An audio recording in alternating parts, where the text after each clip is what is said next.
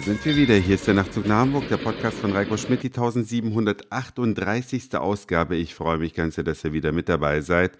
Und die Qualität von McDonald's war ja nun schon kürzlich Thema im Nachtzug nach Hamburg, aber heute hat sich noch eine Veränderung ergeben und die möchte ich ergänzend hinten anfügen. Heute ging im Internet ein Video herum, von The Independent auf jeden Fall verbreitet und da ging es darum, dass McDonald's zwei amerikanische Blogger eingeladen hat, um sich kritisch hinterfragen zu lassen, wie die Produktion der Nahrungsmittel wohl abläuft. Konkret ging es um den McRib, also ein Schweinefleischprodukt von McDonald's.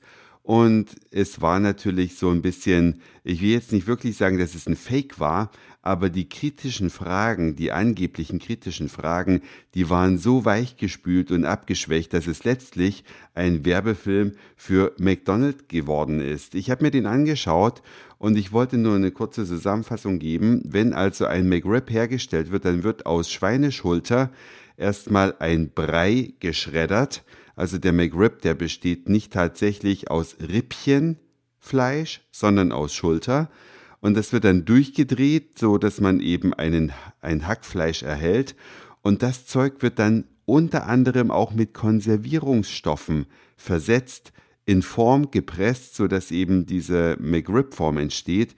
Und ich muss sagen, ich finde es von McDonald's den Hammer, aber auch von eigentlich allen Eltern dieser Welt, die mit ihren Kindern zu McDonald's gehen, total verantwortungslos, dass die denen ein Fleisch andrehen, welches mit Konservierungsstoffen behandelt wird. Also wir reden hier nicht wirklich von Fleisch, sondern von einer Mischung, in der unter anderem natürlich Fleisch als Hauptzutat enthalten ist, aber es ist mir absolut nicht verständlich, wie man das seinen Kindern anbieten kann. Und es gibt tausend Ausreden, Kinder gehen gerne zu McDonald's, da frage ich mich, was die Eltern falsch gemacht haben. Oder man sagt, ja, aber wenn man auf einer langen Reise ist, dann will man eher schnell nur was essen. Ja, dann frage ich mich, muss es denn McDonald's sein? Alles in allem war ich heute in Hamburg in einem Burger-Restaurant und das könnt ihr nicht nur auf der Nachtzug nach Hamburg Facebook-Seite sehen, sondern auch in der App, kommen wir gleich dazu. Ein Burger-Restaurant, welches sich äh, in der Nähe des Bahnhofes befindet. Und da habe ich echt was Leckeres gegessen. Und zwar ist es ein Hähnchenburger mit Trüffel gewesen. Wahnsinn, wie lecker ein Burger schmecken kann. Das ist für meinen Geschmack Welten davon entfernt, wie es bei McDonald's schmeckt. Aber ich komme noch mal kurz auf die App zurück. Es haben sich ja schon viele die App installiert, egal ob unter iPhone, Android oder Windows oder selbst BlackBerry gibt es die.